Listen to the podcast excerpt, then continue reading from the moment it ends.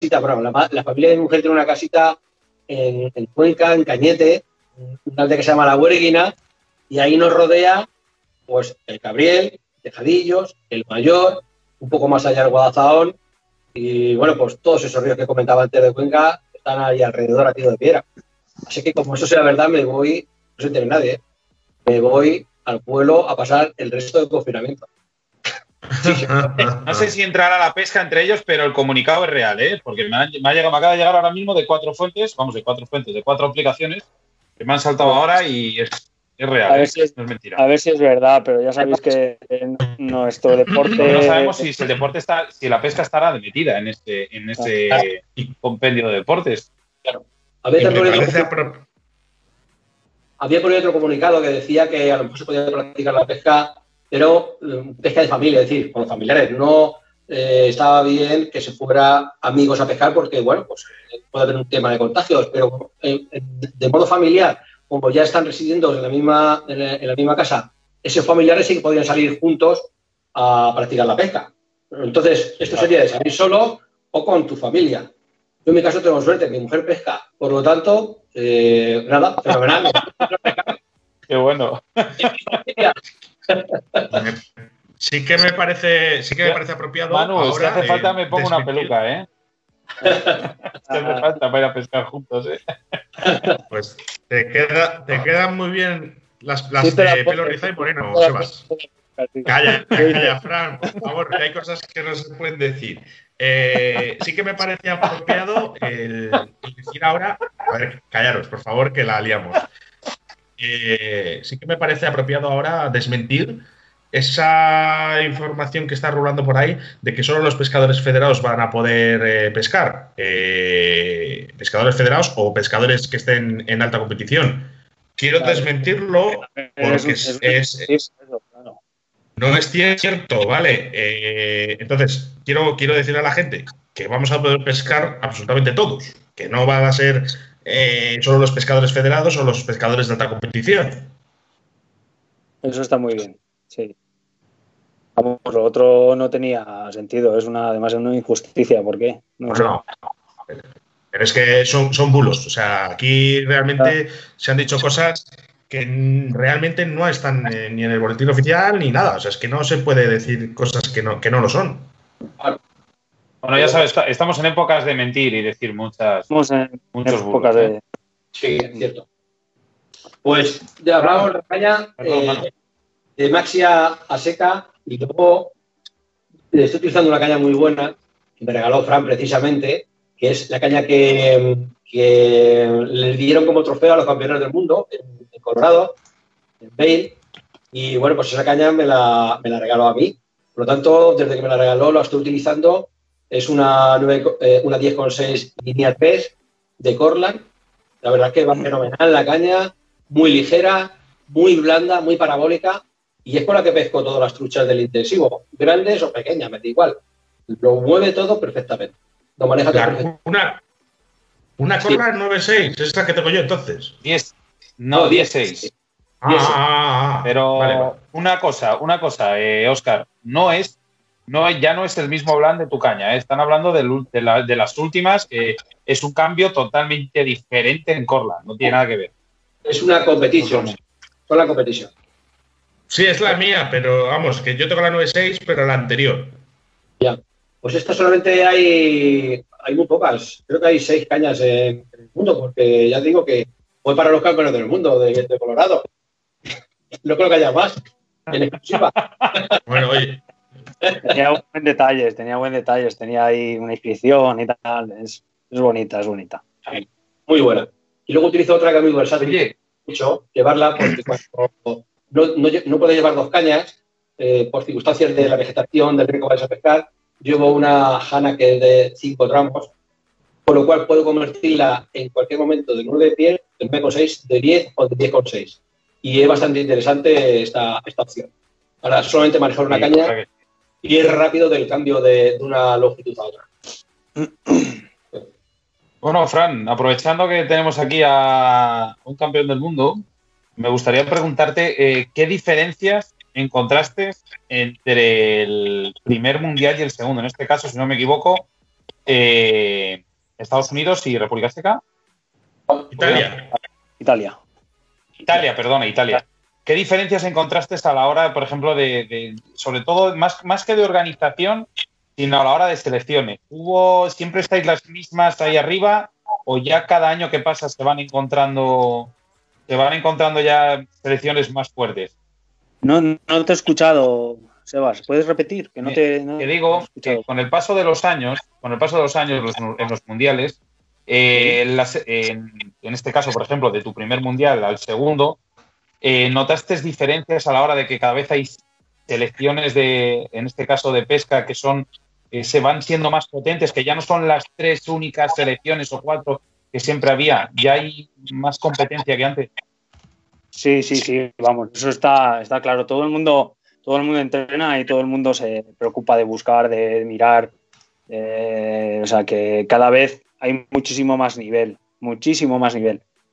Bien, es cierto que, siempre hay que tener en cuenta al anfitrión, porque juegan en casa y luego pues hay cinco equipos bastante, bastante fuertes, pero que uh, cada vez más, como, como digo, abren los ojos, se preocupan y hay un nivel bastante, bastante grande. Aunque no nos vemos, porque no nos vemos. En, en un mundial no, no ves a los competidores. O sea que, pero sí que vas viendo por dónde, por dónde van dando, ¿sabes? vas viendo por dónde van dando. Si bien es cierto que a raíz, de, ganar el primer mundial que ganaron en, Bosnia, lo que sí vimos, o, comentaban ellos, que luego lo pude yo volver a ver en Italia, es que, es que ya te, tienen en cuenta, te, miraban así como, uy, un, español, ¿sabes? y, y antes yo creo que no, que no era así. Y gracias, gracias a ellos, pues, pues la verdad es que, tenemos un nivel súper envidiado. Y ya, y ya en Italia, ya después de, dos que, habían ganado, o habíamos ganado, pues ya 50. que la verdad es que el nivel va subiendo y tanto también en España, porque si, si lo, que, lo que vemos o lo que aquí en España, lo bueno es que nos podemos, que nos podemos ver. Y habiendo tanto nivel, pues yo siempre he querido pescar como Jordi o como... Entonces, tienes esa, esa ese, ese, incentivo que tienes para, para poder llegar a, a, ser así. Entonces, claro, exiges lo mejor de ti mismo y, y tal. Entonces vas mejorando. Vamos, que me enrollo. ¿Qué puntos fuertes destacarías de, tu selección? Los puntos fuertes de mi selección es, eh, a ver, sobre todo eh, la unión que hay de, de todo. O sea, es, son risas, nos lo, pasamos muy bien, ¿vale? Nos lo pasamos súper bien. Vamos a tope, porque, porque vamos a tope. Cuando vamos, eh, no hay momento, no hay momento de, despiste de pensar, uy, ¿ahora qué hacemos? No, va todo, todo, todo, todo, todo, todo, todo milimetrado. Eh, y, la verdad es que el punto fuerte es que, hay defensa en cualquier circunstancia, hay defensa en cualquier momento, hay una, una capacidad de adaptación muy rápida al, al sitio, al entorno. A, que es brutal. Y todo eso lo da la experiencia, las horas que llevamos ahí metidas en el, en el río. Y que no escondemos nada. Y aparte vamos siempre todos pescando juntos y, oye, prueba esto, no, toma esto, no, no, oye, mira, pon esto, pero ¿cómo me pones? Toma, ponlo. Y si tú le dices que ponga eso, mm, se tira, vamos, se tira de cabeza. Y la verdad es que eso, hay pues eso, una seguridad en los demás eh, y una comunicación bastante, bastante buena. No sé si me he explicado bien. ¿Crees que ese es el punto que ha conseguido, que es el que le faltaba a España para, dar ese salto y ganar un mundial? Aparte del compañerismo, que eso nunca se niega, está, digamos, este trabajo milimetrado, aparte, el lago, que el lago ha hecho mucho. El lago ha hecho muchísimo, claro, hemos mejorado muchísimo. Eh, porque hacemos competiciones, porque cada vez hay más más, más, más aficionados al lago, cada vez te exigen más, las truchas cada vez te exigen más, o sea, cada vez, no sé por qué, pero parece que aprenden. Entonces tienes, el lago es que es un mundo aparte y, cada vez pues aprendes cosas nuevas y estás siempre innovando. Y, lo bueno que te hace la competición es eso, que no dejas, no dejas, no dejas nunca, nunca de aprender. Y vas, pues eso, multiplicado por, por 200% a un pescador que va normalmente al río. Eh, yo creo que ha hecho eso y también pues que, va, gente buena, desde luego, o vamos gente buena a los mundiales. Eh, eso, eso hace mucho. Bueno, Oscar, tenemos que decir tiene, tenemos, eh, dice, el que quiere, en, dice que quiere ser como Jordi, pero yo quiero ser como Fran. ¿eh? ¿Quién, ¿Quién dice eso? Te digo que dices tú que hay gente que, que, todo el mundo quiere ser como Jordi pescando y demás. Jordi, bueno, es padrino nuestro, pero a mí me gustaría ser como tú pescando, ¿eh? Yo, yo también. Se agradece cumplido, se agradece cumplido. Hombre, he puesto a Jordi porque además de ser bueno, que es buenísimo, eh, estoy hablando de una persona que la vi por primera vez cuando fui a un campeonato de Asturias y estaba deseando de ir a ver, eh, a verlo, ¿me entiendes? Es, es, alguien que tienes ahí que, al final convives con, al final has llegado a convivir con él, a, trabajar con él el, río y a, disfrutar con él, ¿entiendes? Pero quiero decir que, tienes esa, ese aliciente. Siendo la gente buena, si te rodeas de gente buena, serás el doble de bueno que, si no. fíjate, Fran, una anécdota. Mi primer nacional y estaba yo deseando de controlar a Jordi a Jordi. ¿Por qué? Pues me da lo mismo Jordi y Pablo que todo eso. Pero bueno, Jordi, un poco así, por lo mejor, por, bueno, por la amistad que me une con Antonio Guirao y siempre pues, de que hemos hablado de que, pues, es, el, como dice, el padre de la pesca, como quien dice. Y, y va y me toca la primera manga y que me controlase Jordi. Pues, eh, ya, pues a ver, como un niño pequeño. Un niño pequeño, ya solo me faltaba llorar, ¿sabes? hablabais antes, hablabais antes de lagos. Eh, Manuel, ¿hay algún lago de pesca por allí en Castilla-La Mancha? Aquí había uno en Cuenca eh, que se llama el Tablazo, un lago chiquitito, pero muy bien cuidado, muy bien repoblado, donde hacía la delicia de todos los pescadores. Allí se empezó un poco a entrenar. Yo no pesco al lago, ¿eh? lago, no lo he hecho nunca. Eh, me han invitado 100 veces, pero no ha habido ese momento. Este año iba a haber sido y al final no pudo ser. Pero bueno, eh, sí que hubo uno, pero bueno, pues por el tema de la trucha arcoíris, tú fíjate que es un lago cerrado y privado. Pues se cerró y no se ha permitido abrir más. Entonces, nada, lo único que había ya no lo tenemos. Pero muy bonito. Qué bien se iba a venir, ¿eh, Fran? ¿El qué? Perdón. Un, lago ahí cerca de casa, ¿verdad? Para practicar y para, ¿eh? para pescar. no, he hecho yo, no hago yo kilómetros a lo largo del año. no hago yo kilómetros. Y ahora con los chicos un poquito menos. Pero no, no te creas que no hago yo kilómetros. Un laguito aquí al lado, a mí me venía muy bien porque es un lago transparente, profundidad y te permitía lanzar mucho. Eh, pues eso, practicar mucho el lance y sobre todo practicar señuelos, porque veías como ves la trucha se comporta ante las, ante las recogidas y tal, y, es que siempre quieres ver lo que hay al otro lado de cuando haces tus movimientos o cuando haces... Y eso te permitía, pues eso, innovar en muchos materiales, en muchos tal. Las truchas al final, pues eso, aprendían mucho y, y ayudaba mucho a eso, sobre todo a, probar señuelos y probar recogidas. Era, era, un buen, era un buen lago. No sé si lo volverán a abrir mi padre está deseando, porque ya te digo, me lo llevé, dos días y, claro, flipó, porque eso de coger una trucha pez visto es lo más bonito que hay en la pesca mosca. Eh, y claro, le enganchó, claro, decía, pero no es que tú coges la que tú quieres, decía.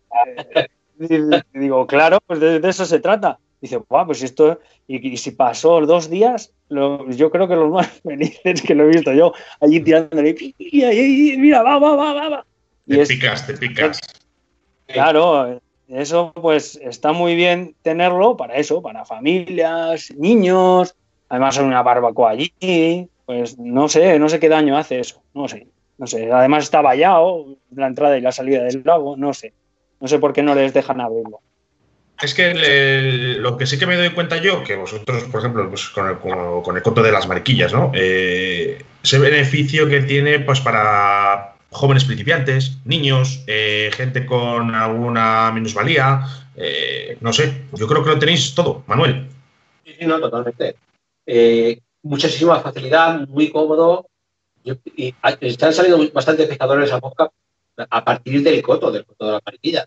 Y la verdad es que es bueno fomentar la pesca mosca. Así, así vamos a conseguir lo que hemos hablado al principio, que haya más guardería, más cuidado y más forma de entender la pesca como tal, como deporte y no como ir a la pescadería. Y, si, no, si no lo hacemos así, esto es para promocionarlo precisamente, para ayudar a la gente a que se inicie en este deporte. En este deporte que no es la pesca, es la pesca mosca. Y es diferente. Eso es. Bueno, no sé si os está, si os pasa a vosotros también. Eh, la imagen de Manuel se ha congelado. Se te oye bien, Manuel, pero está congelado. Yo no sé si directamente aquí al, medio de la pantalla puedes dar a la cámara y volver a darle dos veces. Bueno, yo, yo aquí no te veo. A mí. Eh, bueno, no, te preocupes. Si lo importante es, eres tú, eh, Manuel. A Sebas y a mí nos tienes muy vistos. bueno, yo, yo creo que sí me veo en movimiento. ¿Y ahora? No, no, ahora no. No, estás, estás bueno, totalmente no Bueno, no pasa nada. Eh, sois dos compañeros, dos compañeros de pesca, os conocéis hace mucho tiempo, os une mucho la amistad. Eh, yo quiero que me digáis así entre, entre nosotros, entre nosotros, entre nosotros y todos los que nos están escuchando, ahora se te ve bien, Manuel. Una anécdota, Manu, Fran, entre vosotros, así un poco, lógicamente, de una jornada de pesca, un poco gracioso, un poco, digamos, eh, particular, que os traiga buenos recuerdos. Yo tengo una. Una cada una. bueno, pues mira, yo tengo una nota bastante curiosa que nos pasó en Canadá, en el río San Margarí, un río donde había salmones el día anterior, eh, en un pozo que, nos cantó, eh, sacamos los permisos para pescar al día siguiente, llovió durante toda la tarde, toda la noche y toda la mañana ese día antes de ir a ese coto, a ese pozo a pescar. Los salmones, los salmones de 10-12 kilos, ¿eh? Siempre hablo de, la zona de Quebec, que son los salmosalas, el salmón atlántico, no en la zona de Columbia, que son los del Pacífico. Hablo de salmosalas, los nuestros.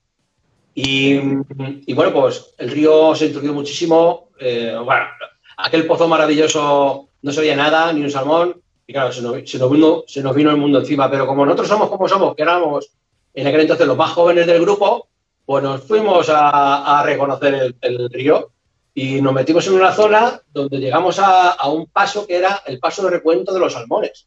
Pero bueno, era como una pasarela pero que había, había paso, no es que estuviera foro puro.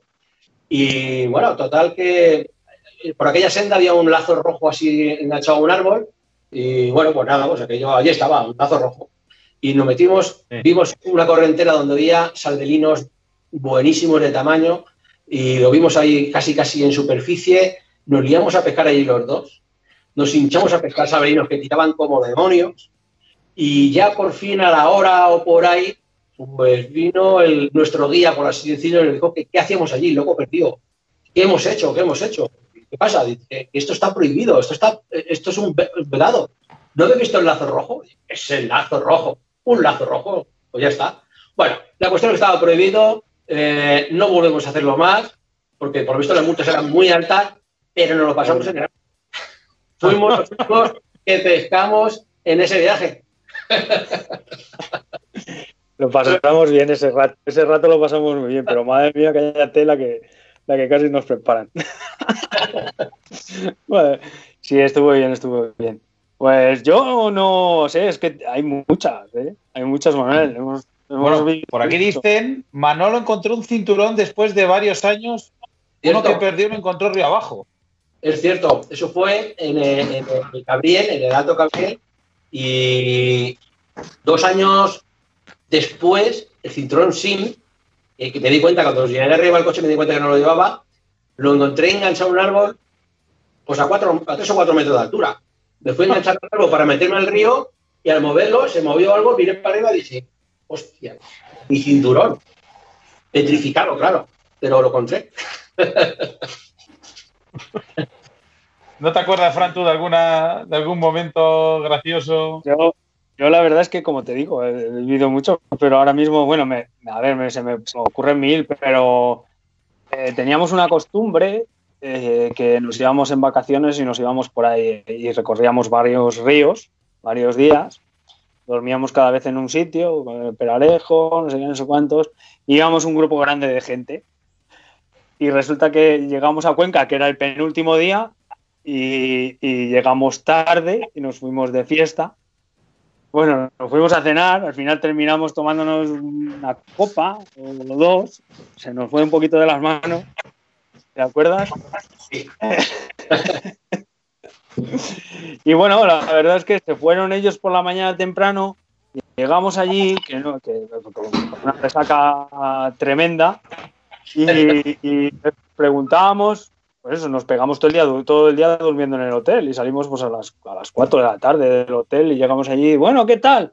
Y creo que no habían cogido una trucha eh, entre todos. Conforme llegamos, nos comimos el bocadillo, nos pusimos y justamente se activaron y pasamos una tarde que nos esparcíamos, pero, pero, pero, pero, pero brutal.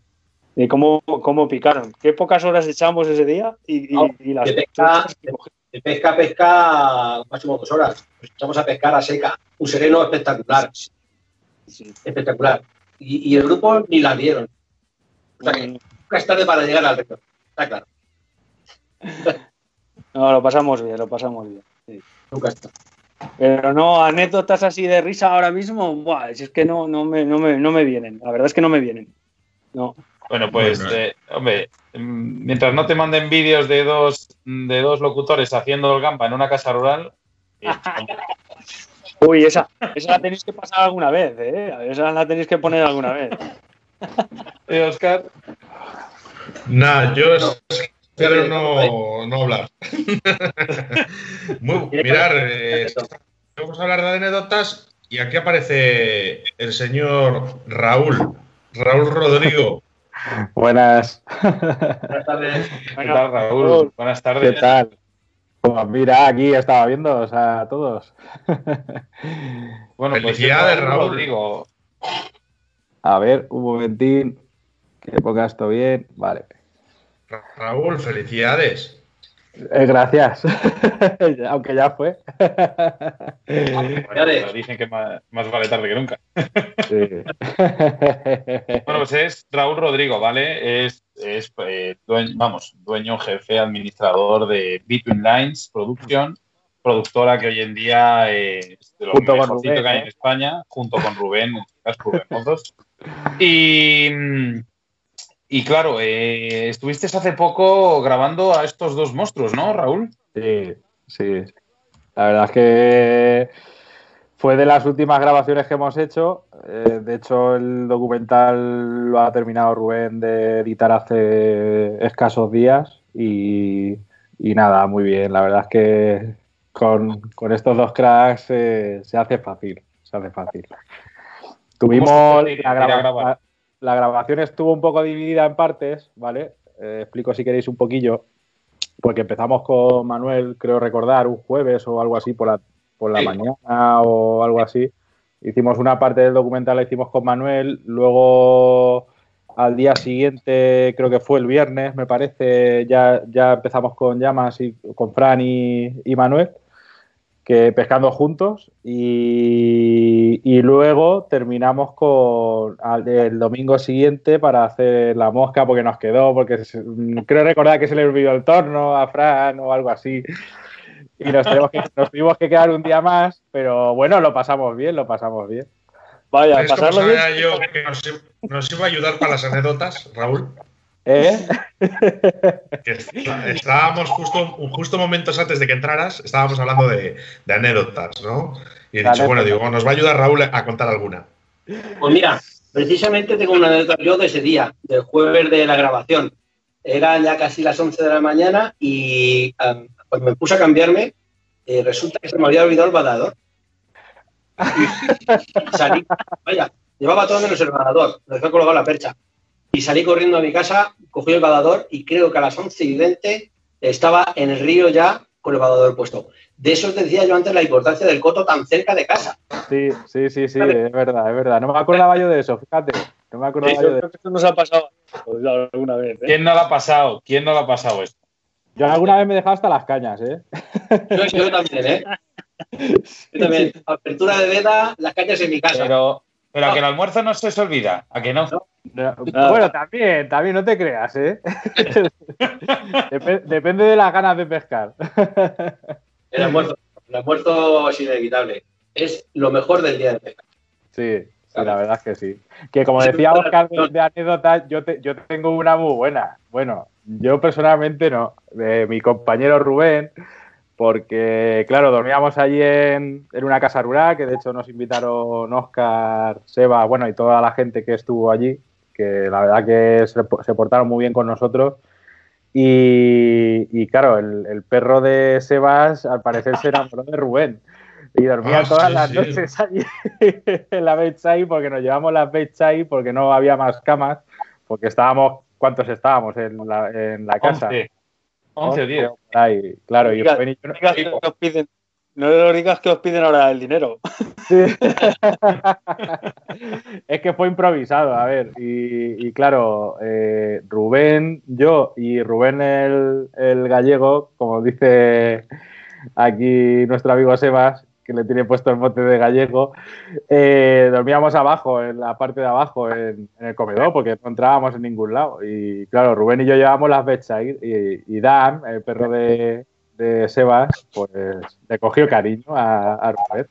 Y tanto que le cogió cariño. De hecho, de hecho a día de hoy le, echa muchísimo de menos. Le echa mucho de menos. Fue una buena le, una foto, le metí una foto de carne en la cartera al perro.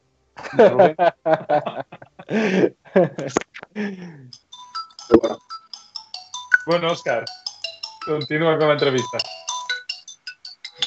Sigue, Sebas, porque tengo, he tenido un problemilla. Ah, vale. Eh, bueno, Raúl, eh, habéis tenido que grabar en un entorno que según, según vemos las imágenes... ¿Está sonando un móvil por ahí? Sí, no sé a quién, a mí no. A mí tampoco. Eh, Manu, ¿te está sonando el móvil a ti? Eh... Ah, tranquilo. No debería.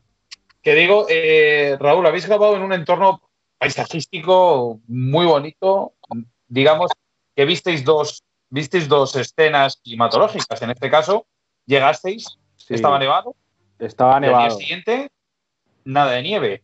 Y en el documental se pueden ver dos partes, ¿no? Una con nieve y otra que no hay nieve. bueno, a ver, a ver, realmente lo de la nieve, eh, la nieve, creo recordar que donde más nieve había fue cuando fuimos a la parte de la piscifactoría. Sí. ¿Vale? Porque, porque en, el coto de las mariquillas creo que no había nieve cuando llegamos nosotros, creo. No, no, no, no, lo recuerdo bien eso. Yo creo, a ver, te lo digo porque eh, sí que es verdad que las imágenes que salen con nieve es en la parte de. ¿Cómo se llama? Es la zona del jardín, el río Jardín está allí. Claro, claro.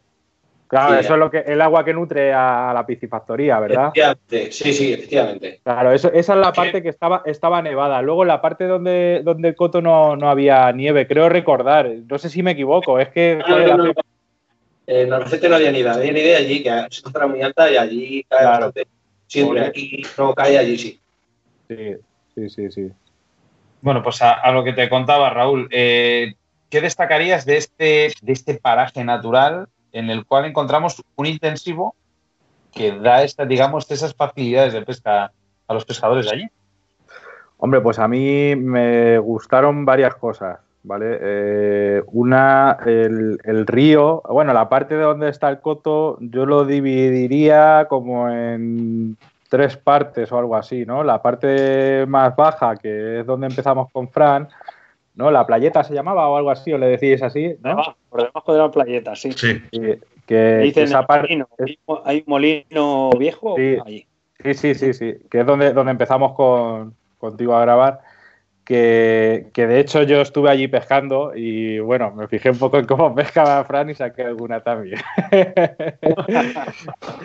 Y, luego la parte de, que había una tabla muy grande, ¿no? Que era muy profunda, que Fran intentó allí también sacar alguna, alguna trucha porque decía que se ponían en algún sitio en concreto, de hecho se ponían supuestamente las grandes, pero en ese momento, por lo que sea, no, no había o, no estaba muy activa. Sí que es verdad que cuando estuvimos grabando la parte de Fran, eh, los peces estaban muy poco activos.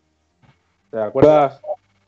Sí, sí, sí. muy Por ejemplo, con, Manuel tuvimos más suerte el, jueves porque sí que es verdad que el jueves estaban de otra manera los peces. Se conoce que a lo mejor yo pienso porque había menos afluencia de gente. Claro, está claro. Estaban mucho más tranquilos. Pero bueno, luego también hubo un cambio de presión atmosférica, pasamos de... Lloviendo, estuvo lloviendo. Como decía Sebas, porque aunque no, no había nieve, eh, pero había nevado. Y al día siguiente había como buen día, salió un poquito el sol, al día siguiente se volvió a nublar, y empezó a chispear. Y quieras que no, los, los peces ahí lo... Y también era temprano. Cuando nosotros nos metimos era temprano y en eso esas fechas se quedan un poquito aplacadas ahí abajo. Y que es verdad que luego cuando subimos a la parte que está donde dan los permisos, como que eso no sé si le tendréis algún nombre puesto. El aparcamiento. el aparcamiento. Eh, allí sí que es verdad que allí, allí, los peces estaban de otra manera.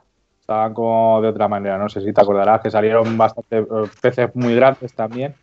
Sí, y, luego estaban activos les veían mover, se les veía alguna comer. Subían arriba incluso, ¿no? A, las moscas, que te decían, moscas, subían arriba, pero no a mi mosca, ¿eh? Ya, ya, ya.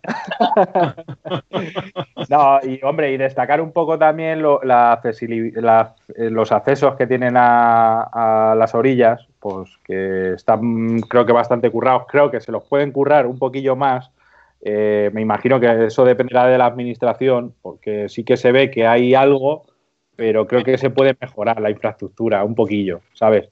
es que no te dejan tocar, las orillas del río son muy ya, Ya, ya, si me refiero a, las escaleras y todas las, cosillas que había que arreglar. de hecho, estuvimos hablando con algún concejal y nos dijo que sí que tenían pensado que en un futuro eh, hacer algunas mejoras porque vamos, yo creo que vendría bien, sobre todo para gente con movilidad reducida y tal, para personas con, movilidad reducida que sí que también tienen alguna silla o algún acceso más para, para ese tipo de gente, ¿sabes? Ese tipo de personas, pues que tenga acceso a, poder pescar. lo veo, la verdad, es que demasiado bien, que, en, un, lugar así pueda bajar una persona que a lo mejor tiene menos movilidad y, pueda pescar en ese, en ese tipo de entornos. Por cierto, Agradecer a, a perdona, a Manuel, agradecer a Manuel Benichón que se acercó hacia, hacia las mariquillas para entrevistarlo y para poder decir lo que, lo que estáis diciendo ahora. Sí. Yo ya he visto a los técnicos del Ayuntamiento de Albacete, a, eh, una jornada de pesca, estuvieron tomando medidas de, todos los pasos, escaleras, eh, barandillas, de todo el recorrido del coto. O sea que eso está en marcha. Han puesto papeleras, Sí, sí, no, no, sí, es, es genial. Yo incluso también habían donado eh, algunos bancos para, para cambiarse, ¿no? Y, todo eso, que, que joder, eh, si, en un entorno así, si, si, tienes todas esas facilidades, pues lo vuelvo a repetir, hay gente que, que si no puede, no tienes acceso de, de, una manera más, pues eso, más currada y tal, no, no puede acceder a, a pescar. Pues, pues yo creo que, eso está en marcha y, realmente eso está en marcha gracias a vosotros, porque fuisteis los que entrevistasteis, propusisteis y habéis hecho posible que eso ocurra. Así que gracias a vosotros eso va a estar en perfectísimas condiciones, estoy seguro. Sí, ahí Oscar, y Sebas estuvieron ahí metiendo la llaga, ¿no? un poquito. Sí, pero es verdad, hombre. Yo, creo que es un. Además, Sebas es, Sebas es milimetrado. Sabe muy bien dónde tira, dónde tira el dardo. ¡Pum! Sí, pero yo creo que es importante. Yo creo que es importante. Bueno, la verdad que no dijimos nada del, del otro mundo. Lo que sí que queríamos es que a ver si, si realmente se están escuchando ahora que, que, nosotros no vamos a no vamos a ningún lado a hacer daño. Vamos a, a todo lo contrario, a intentar, eh, a intentar decir el Precisamente eso. No, todo lo contrario.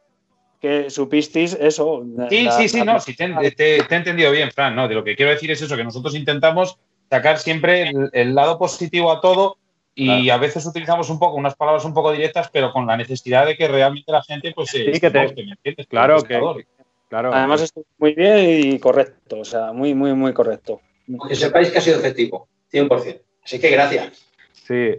Pues Oye, luego quiero recalcar una cosa. La parte de arriba del coto, que se me ha olvidado de comentar eso, también me gustó mucho. Subí con Rafa Treceño, eh, estuve con él porque me estuvo ayudando también, porque Rubén se tuvo que ir en una, se tuvo que ir antes, no sé si lo recordáis bien. Y Rafa me estuvo ayudando un poquillo y fuimos a ver la parte de arriba y me parece súper bonita.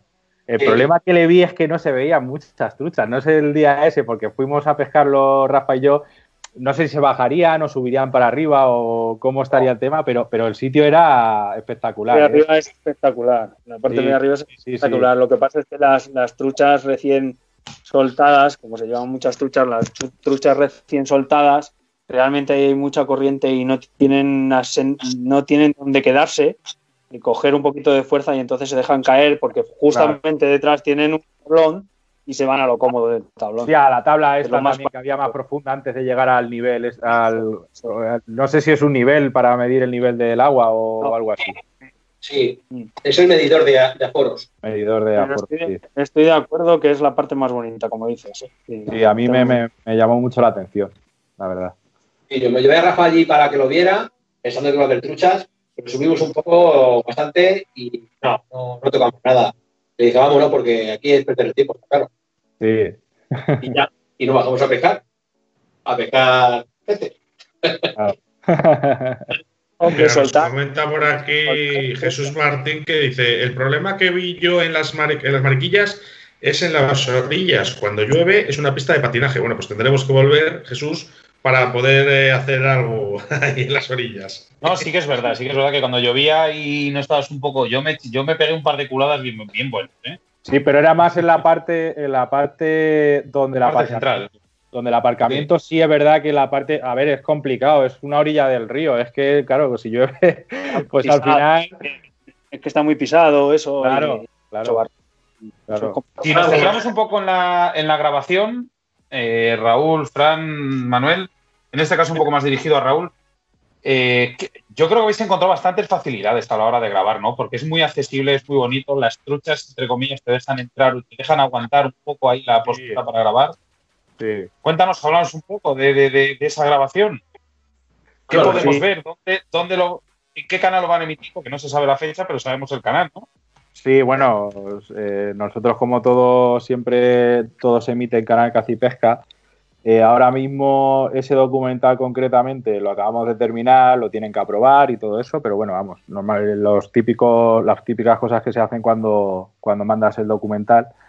Y, bueno, eh, a, nivel técnico fue muy fácil para nosotros por el tema de eh, las orillas son elevadas, entonces desde encima de la orilla puedes grabar los peces desde arriba, que es, es, un, es una cosa que para mí me parece bastante pues muy bien, me parece muy bien porque, claro, ves el, pez desde arriba, entonces lo puedes grabar. Incluso si se hubiera podido pescar a seca, que no fue el caso, porque los peces no entraban a seca ¿no? en ese momento, no sé si, si os acordaréis que lo intentamos y tal, pero no, no subían. Eh, joder, podríamos haber pillado algún, alguna subida del pez o algo. algún pez grabamos que estaba comiendo arriba, que no sabíamos que comía porque pues no se sabía en ese momento, pero pero había un momento que hubo un pez que sí que subía arriba a comer, que están las imágenes, de hecho, en, el documental, y es súper bonito porque ves el pez como, ¿sabes? Y eso, estuvo muy bien. Luego también te dejaban de. los peces te podías poner un poquillo encima de ellos también para grabar. Que no cuando, cuando vas a grabar tema de, trucha o bueno, salmónidos en general, eh, no te dejan acercarte tanto como por ejemplo en ese, en ese momento. ¿sabes? Y en ese lugar.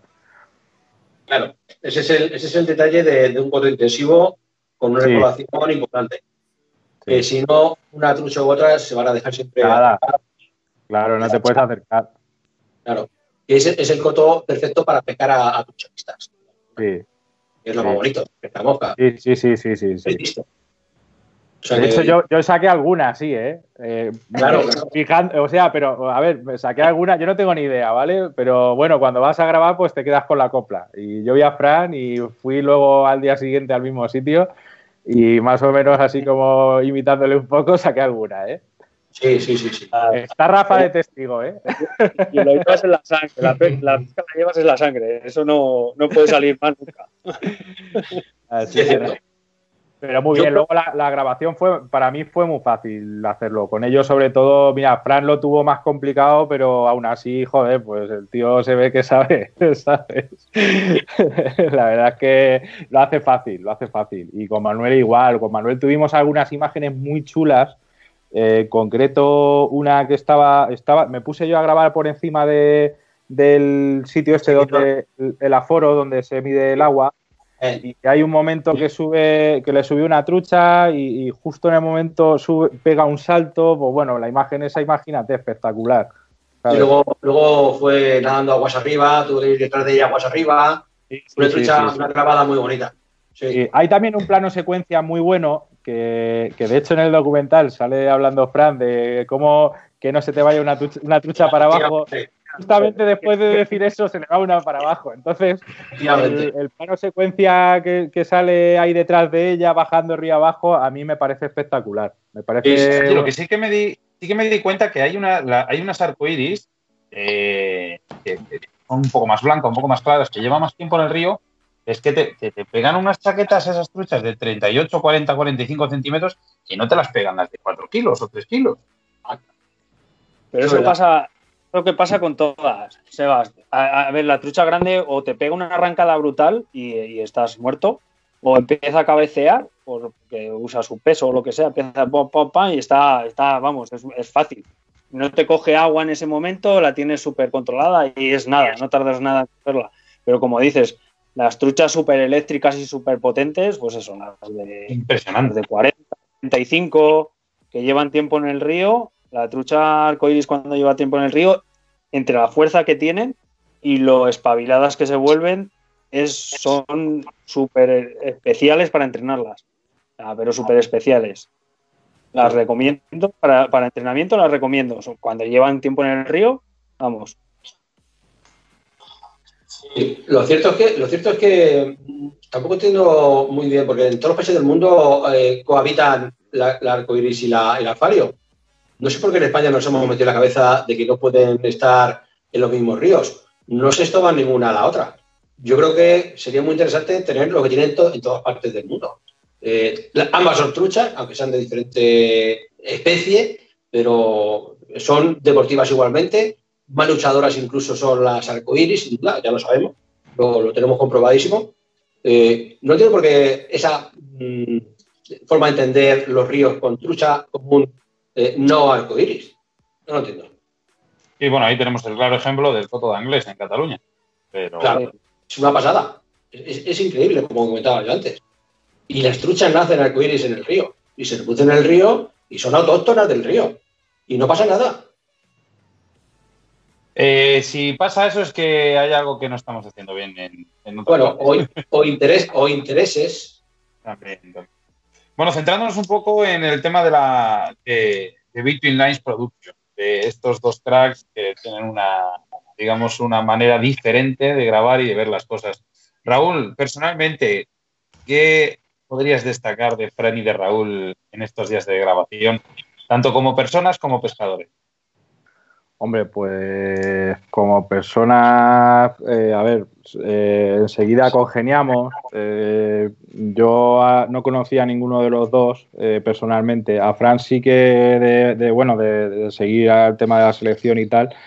A Manuel no lo conocía y bueno, yo creo que enseguida mm, tomamos un contacto muy rápido, ¿no? De, empezamos a hablar un poquillo de pesca, de, a ver, nosotros siempre vamos muy rápido, venga, vamos a hacer esto, pim, pam, pum. Es verdad que volvemos un poco loca a la gente porque, a ver, pues para intentar hacerlo lo mejor posible, pues siempre intentas pues explicarles un poquillo lo más rápido posible. Tenían muy poco tiempo, porque sí que es verdad que el tiempo aquí nos jugó un poquillo eh, condicionarnos un poco al tema de la grabación, eh, pero bueno, en, el tiempo que tuvimos eh, pudimos conectar, yo creo que conectamos bien y, y, luego pues eso, que estaban dispuestos a todos y enseguida, oye, ¿podemos grabar desde aquí? Porque claro, lo que hablábamos antes de lo de, mm, lo de acercarte a la trucha, eh, había mucha, nosotros íbamos por delante casi todo el rato grabando, entre otras, sobre todo yo, porque a mí me gusta grabar más de frente.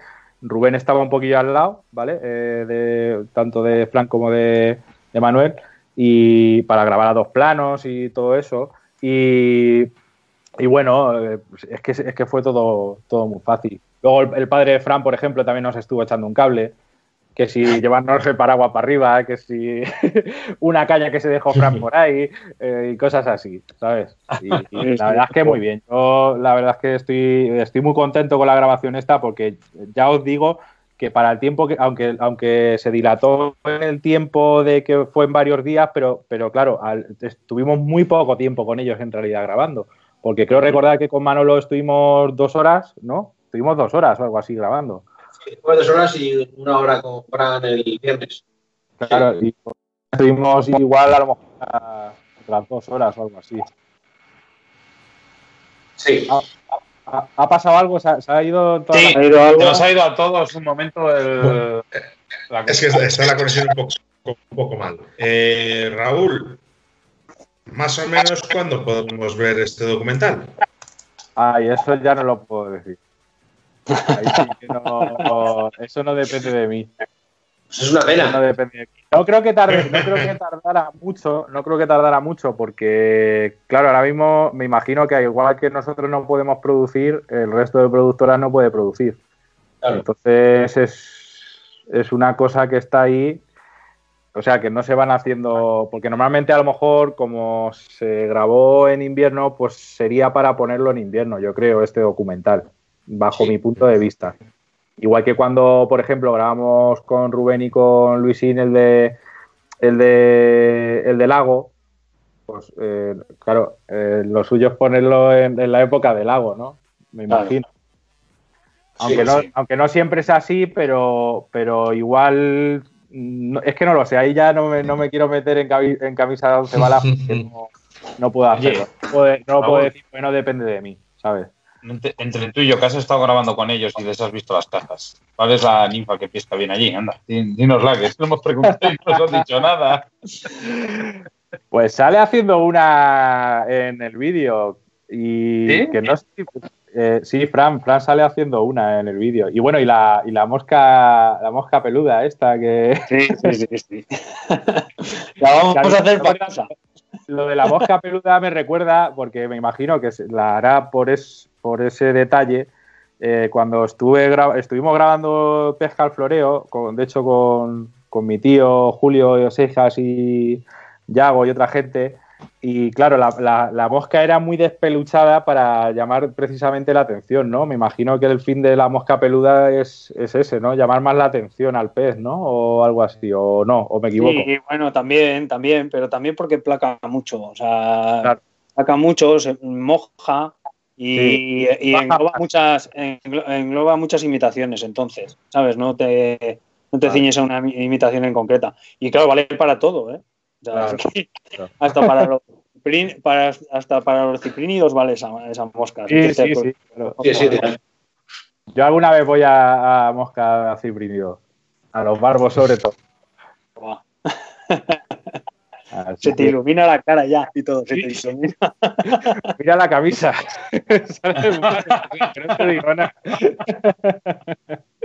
Joder, hay muchas ganas, hay muchas ganas ya. A ver si es verdad que lo que le han mandado a Sebas eh, se cumple y nos dejan salir a pescar, aunque sea.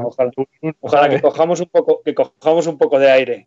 bueno, yo mira, yo os voy a decir una cosa. Yo en cosa de. Esta es la segunda semana que ya estoy trabajando, ¿vale? Por eso, sobre todo, Río de la Vida, pues ya no he podido hacer el. seguir ese transcurso de cada dos días hacer programas. Estoy viendo que todo va subiendo mucho, va subiendo más rápido. Hay mucho control en las calles, distancias, todo. O sea, todo se está haciendo bastante bien. Hoy, por ejemplo, me han llamado de los, de los del, vamos, con la empresa que suelo trabajar yo, que suelo facturar con ellos, que ya por fin puedo meter a toda mi plantilla entera a trabajar eh, todo, va, todo va rodado y yo creo que todo va bien. Va, a ir todo más rápido de lo que pensamos todos. Ojalá. Ojalá. Ojalá, porque hace falta, la verdad. Sí. Va a ir todo más rápido. Y, sí, porque la gente, la gente no puede estar parada eternamente. Eh, el tema de trabajo y tal. Sé que en, muchos aspectos va a estar muy jodido, porque lo sé. Eh, de hecho, yo personalmente, bueno, o, Manuel, que trabaja también en hostelería, yo como en el tema del sector de fotografía de boda o otras cosas, ¿sabes? De eventos. Eh, eso va a estar más complicado. Eso va a estar más complicado, pero bueno, a ver si poco a poco pues va saliendo todo adelante. Bueno, nuestro sector está bastante perjudicado porque además es que son las zonas de reunión precisamente. Entonces, eh, creo que va para muy largo. Y eso es un problema. A ver qué hacemos los que nos dedicamos a ello, los que somos profesionales de, este gremio. Eh, sabemos hacer esto, no sabemos hacer otras cosas. Y es que cada uno tiene su trabajo y su empresa donde trabajar. Eh, Volverá todo, pero no de la misma manera. Claro, si tu empresa no puede abrir, no puedes trabajar. Mucho bueno. Va a ser difícil, pero, pero va a haber que adaptarse también. ¿eh? O sea, yo, creo que vamos a tener que adaptarnos todos un poco al tema y, bueno, ya iremos viendo poco a poco, porque esto es que va a ser, cada día va a ser una cosa nueva. va a ser diferente, sí. Por lo, hombre, por lo menos, como habéis dicho, por lo menos tienes ya un poquito de ilusión. Dices, joder, ves, ves, una fecha o ves algo, aunque luego llegue el día 2 y diga, no, eh, el día 20 pero por lo menos la gente ve algo y dices, oye, bueno, venga, vamos a, vamos a seguir, ¿va?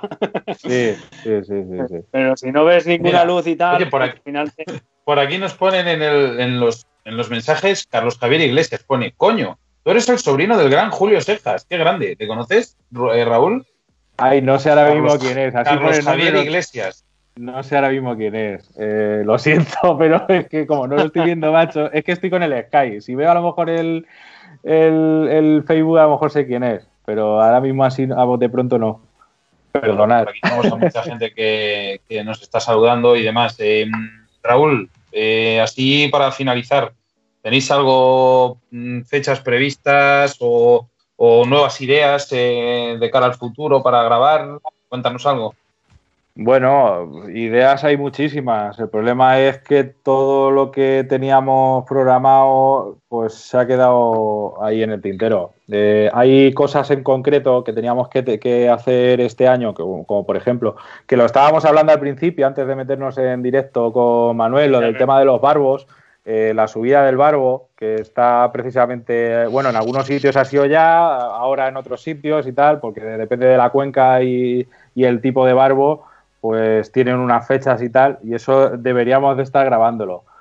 ¿Qué pasa? No, lo, no, lo, no, no se puede, ahora mismo no podemos. Entonces es un, es un proyecto que, que, se va a alargar más de lo que ya se estaba alargando y bueno, a ver si, a ver si el año que viene está la cosa de otra manera y podemos terminarlo, porque la verdad es que es un trabajo muy bonito y que creo que cuanto antes lo, vamos, cuanto antes lo terminemos, no, porque claro, habrá que terminarlo en su debido momento pero tengo, yo personalmente tengo muchas ganas de terminarlo y verlo y, enseñárselo a la gente. Vamos, yo y mis compañeros con los que lo estamos grabando, Raúl López Ayala y Rubén Mozo, ¿sabes?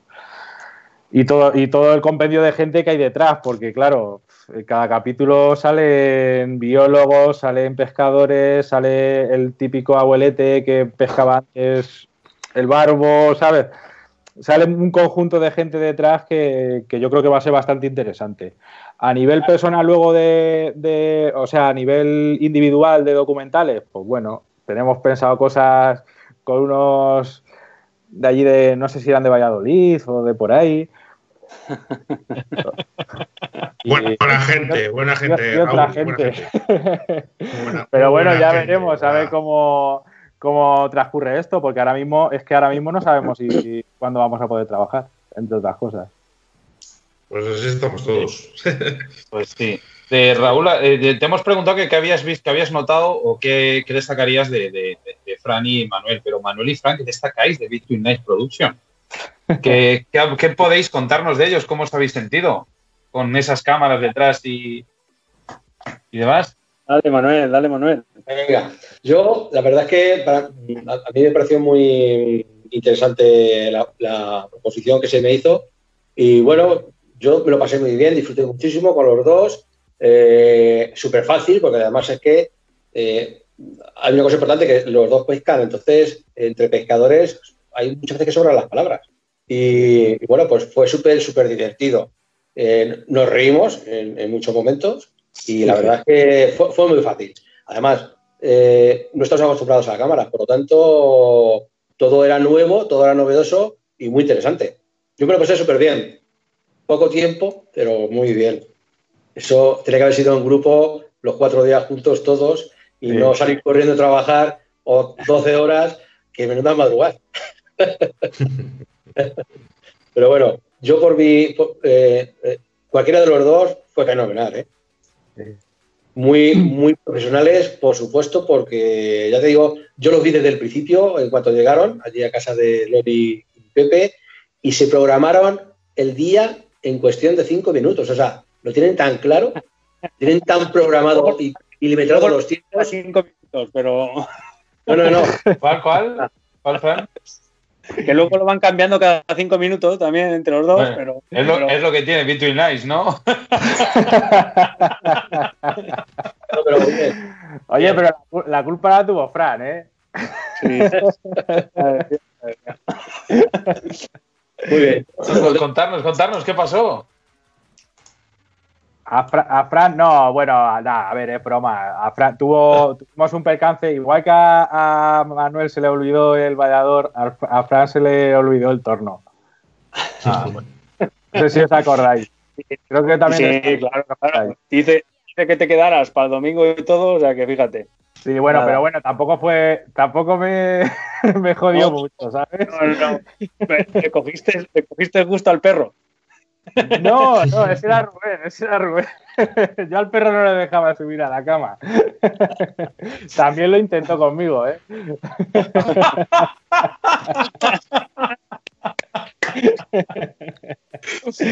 Bueno, te queda, te falta a ti, Fran. Pues a ver, yo, yo pienso, o sea, yo opino que son unos cracks. O sea, lo tienen todo súper super milimetrado, saben perfectamente todo lo que tienen que hacer, son rápidos, como dice Manuel, son pescadores y además eh, empatizan mucho con, contigo, es, te hacen estar muy a gusto, te lo hacen todo súper fácil, a pesar de lo difícil que se lo pusimos nosotros, aunque diga que no, porque ya te digo, que si Manolo tenía que trabajar, que yo estaba con las rebajas, que no podía, que al día siguiente, que no, dos horas aquí, luego una aquí, otra, no, ahora qué hacemos, no, ha cambiado el tiempo, ha cambiado no sé qué, vamos, les hicimos calentarse la cabeza, pero, pero un montón. Y bueno, ya viendo el resultado, pues ya, ya, me dejan muerto. O sea que, nada, os, os, animo a que lo veáis porque, porque está muy bien, de verdad. Ya, a ver, yo os vuelvo a repetir que, nosotros igual nos sentimos súper cómodos grabando con vosotros, ¿eh? O sea, se, aunque aunque pasaran todas esas cosas del tiempo y tal, a ver, son cosas que pasan y hay que adaptarse, pero al final yo creo que salió el trabajo bastante bien. A mí personalmente me hubiera gustado haber grabado un poquillo más. Sí, a mí también. luego, luego una cosa que, ¿Cómo? Aunque no está por pescar pero a mí también. Y luego una cosa que me gustaría recalcar de los dos, el momento, hay un momento en, el documental que salen los dos hablando, eh, una conversación entre los dos ahí mientras que van pescando, que a mí me, encantó bastante, porque se nota que, tienen un feeling entre los dos que es acojonante. Sí, llevamos muchos años juntos y, y aprendiendo en un principio él y ahora que aprende soy yo.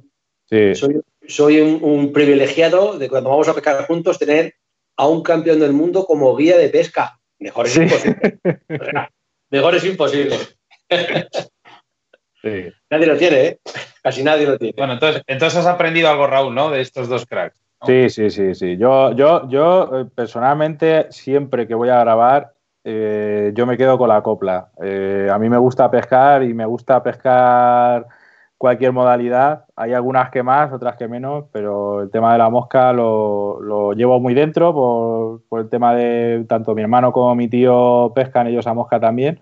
Y, y cada vez, joder, pues ahora, mira, todas las noches que quedo con vosotros muchas veces a hacer una videollamada y siempre estáis hablando de moscas y yo me quedo así diciendo, sí, esto y lo otro. así que al final vas aprendiendo, vas aprendiendo, sí. Pero me queda mucho, ¿eh? Yo soy un pipiolillo, como quien dice, del tema de la mosca. Bueno, poco a poco. Trata de disfrutar. ¿no? ¿eh? Sí, dice, que lo sé yo, que se te fueron unas cuantas. Yo lo disfruto, ¿eh? Yo lo disfruto, ¿eh? la pesca la disfruto. Digo que alguna clavaste, Raúl, ¿eh? Sí, bueno, concretamente eh, en la mano tuve tres, ¿eh? El poco tiempo que estuve tuve tres, ¿eh? Luego se me fueron muchas, eso sí es verdad. No, veis aquí los, dos cámaras de, de Little Nice Production pescando a mosca y ¿tú cuántas llevas? Pues yo he cogido. hasta, hasta, Rubén sacó un alburno. Eh, Oye, con, eso ya nos conformaríamos más de uno a día de hoy, ¿eh? Sí, hay, por ahí, una foto que estábamos Rubén y yo con dos truchas muy grandes. La verdad que la fotografía eh, es digna de, no sé, pues de una Patagonia, por ejemplo, ¿no? es, fácil conseguir dos truchas a la vez, pescar dos truchas a, la vez en el mismo tramo de ese, de ese tamaño. Sí. Y verdad que había, había momentos que se activaban, se activaba la pesca muy, muy de golpe y, en línea hay una, hay una imagen que la habéis grabado vosotros y sale, salen, me supongo que saldrá en el documental, eh, que se ve como cinco o seis pescadores en una misma orilla sí, y una varios, a la varios peces clavados. Sí, sí. bueno, invito a todo el mundo que vaya a este coto porque la verdad que eh, lo están gestionando bastante bien de esta manera y bueno, yo personalmente voy a repetir, Manuel, y voy a repetir también. Pues nada, estás en tu casa. Encantados. Con más tiempo. He de decir que, nos cuidaron muy bien, tanto Loli como Pepe y Diego, eh, que son los que gestionan un poco el coto, que se volcaron mucho con nosotros y, bueno, y la gente de Río de la Vida y, los, allegados a ellos que, que, nos tuvieron en palmitas allí. Eso siempre lo voy a recordar y siempre lo voy a agradecer porque, porque se agradece mucho llegar a un sitio que a donde vas a currar y que te traten como nos trataron ellos. Es cierto, me acuerdo yo de ese día, esa mañana, que estaba preparando un cocido. Sí, sí, sí, sí. No, no, Loli se por qué pena. qué pena no probarlo.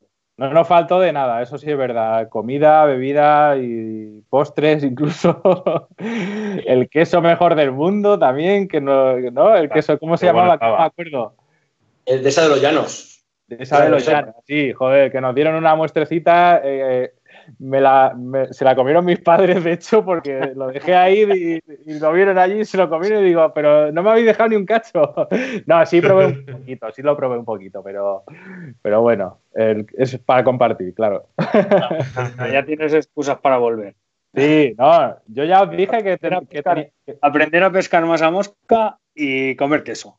Sí, yo ya os dije que, quería, que quería bajar a veros. O sea, Raúl, no te preocupes por las cañas y las moscas, que yo te dejo todo, que yo me quedo comiendo queso con la Loli y te dejo yo mis cañas y todo sin problema. Bueno, pues eh, yo creo que ha quedado bien claro que tenéis una amistad que os une muy fuerte. Eh, Manuel, llamas, llamas Manuel. Between Lines Production, una vez más, demuestra que es una productora del top hoy en día y yo creo que Óscar Arret y yo tenemos que estar más que contentos de teneros aquí en el programa hoy, ¿no, Óscar? Pues sí, la verdad que, mm, a ver, campeones del mundo no se puede tener todos los días, lógicamente. A gente como Manuel, con esa experiencia y, con esa conducta que tiene de, saber estar y, ese humor, pues increíble. Creo que más ríos conoces de España, ¿eh? Y eso es, que sí, que te voy a estirar, te voy a estirar, eh, Manuel, eh, después de la llamada. Vale, vale. y de Raúl, pues ya, sabe todo lo bueno que le tengo que decir, ya lo sabe él, o sea que, sin problema, que, esta es vuestra casa, chicos, que estamos haciendo algo grande juntos y que dentro de poco nos vamos a volver seguro. Además, hay que, hay que probar el pan que hace Fran. Ay, ay, ay, Al final vamos a salir todos panaderos. Con... Vamos a salir todos panaderos. Oye, tenía muy buena pinta, ¿eh? te lo digo en serio. ¿eh? Sí, sí, salió bastante bien. ¿eh? Salió bastante bien. La mollita. Las recetas de, de, la mujer de Manuel. Las recetas de la mujer de Manuel, sí. De pato. ¿Cómo van? ¿Qué haces todo esto? hace esto, esto y esto. Pues nada, yo un robot. Pum, pum, pum. a, ver si nos a, ver, si nos juntamos y nos comemos esos callos que también dijiste que ibas a oh, hacer. callos, sí, sí, sí. Yo soy amante de los callos. ¿eh? Y los huevos, los huevos, ¿cómo les llaman? ¿Los huevos fritos? Los, los huevos puntilla. Eso. Los huevos los hago, pues siempre los hago para la apertura de la veda, siempre. Como no se activan las truchas hasta mediodía, pues puedes alargar bien el almuerzo. Y es una este tradición. de los nuestros, ¿no? Eh, es una tradición, pues eso, echar los huevos en, el aceite de los chorizos, cosa muy sana. ¿Sabes? Pues haces aceite de los chorizos y luego pues les echas guindillas, guindillas de estas verdes, piparras. Ah, qué rica. Sí, qué rica. Y el vinagre, el vinagre con el huevo, pues. Sí, sí, sí, sí, sí. A mí me encanta. Yo le echo vinagre a los huevos siempre. Sí, pues. pues espectaculares. Vamos. Eso. me está entrando hambre. bueno, pues los prometo, los prometo por si nos podemos juntar. Iremos, iremos a, pescar, no sé, para comernos los huevos con, con seguro. por mi parte, quedáis invitados si se abre esta veda y da tiempo a pescar en el río Gabriel. Si queréis conocerlo, quedáis invitados a, venir allí a casa. Alojamiento tenéis, por tanto y a, enseñaros con Fran el río Gabriel, que es, para mi gusto, uno de los mejores ríos de España y de Europa, sin duda, ¿eh? eh en calidad de aguas y en calidad y cantidad de truchas. Me alegro que nos digas eso porque yo, si mi padre siempre me ha hablado muy bien de este río y ya cuando me lo comentaste tú cuando estuvimos allí, eh, y dos personas que saben tanto de ríos como tú y mi padre me dicen eso, por algo será. No, no, está claro, ¿eh? O sea, eso está garantizado. Cuando queráis, a ver si es verdad que nos podemos juntar. Bueno, pues un fuerte abrazo a todos. Oscar, eh, yo creo que damos por finalizado el programa, ¿no? Sí, además hemos librado porque hemos tenido unos problemas de conexión brutales, así que bueno, encantados de la vida. Ya sabéis que este programa eh, le subiremos en breve a nuestra plataforma de podcast, que lo vais a poder escuchar en, en, todas las plataformas. Así que bueno, pues si hay alguien que se lo ha perdido, pues ahí lo puede escuchar y lo va a poder ver a través del río de la vida. Chicos, muchísimas gracias, de verdad. Gracias y un placer haber tenido un rato con vosotros. Gracias a vosotros. Adiós a todos. Gracias a vosotros.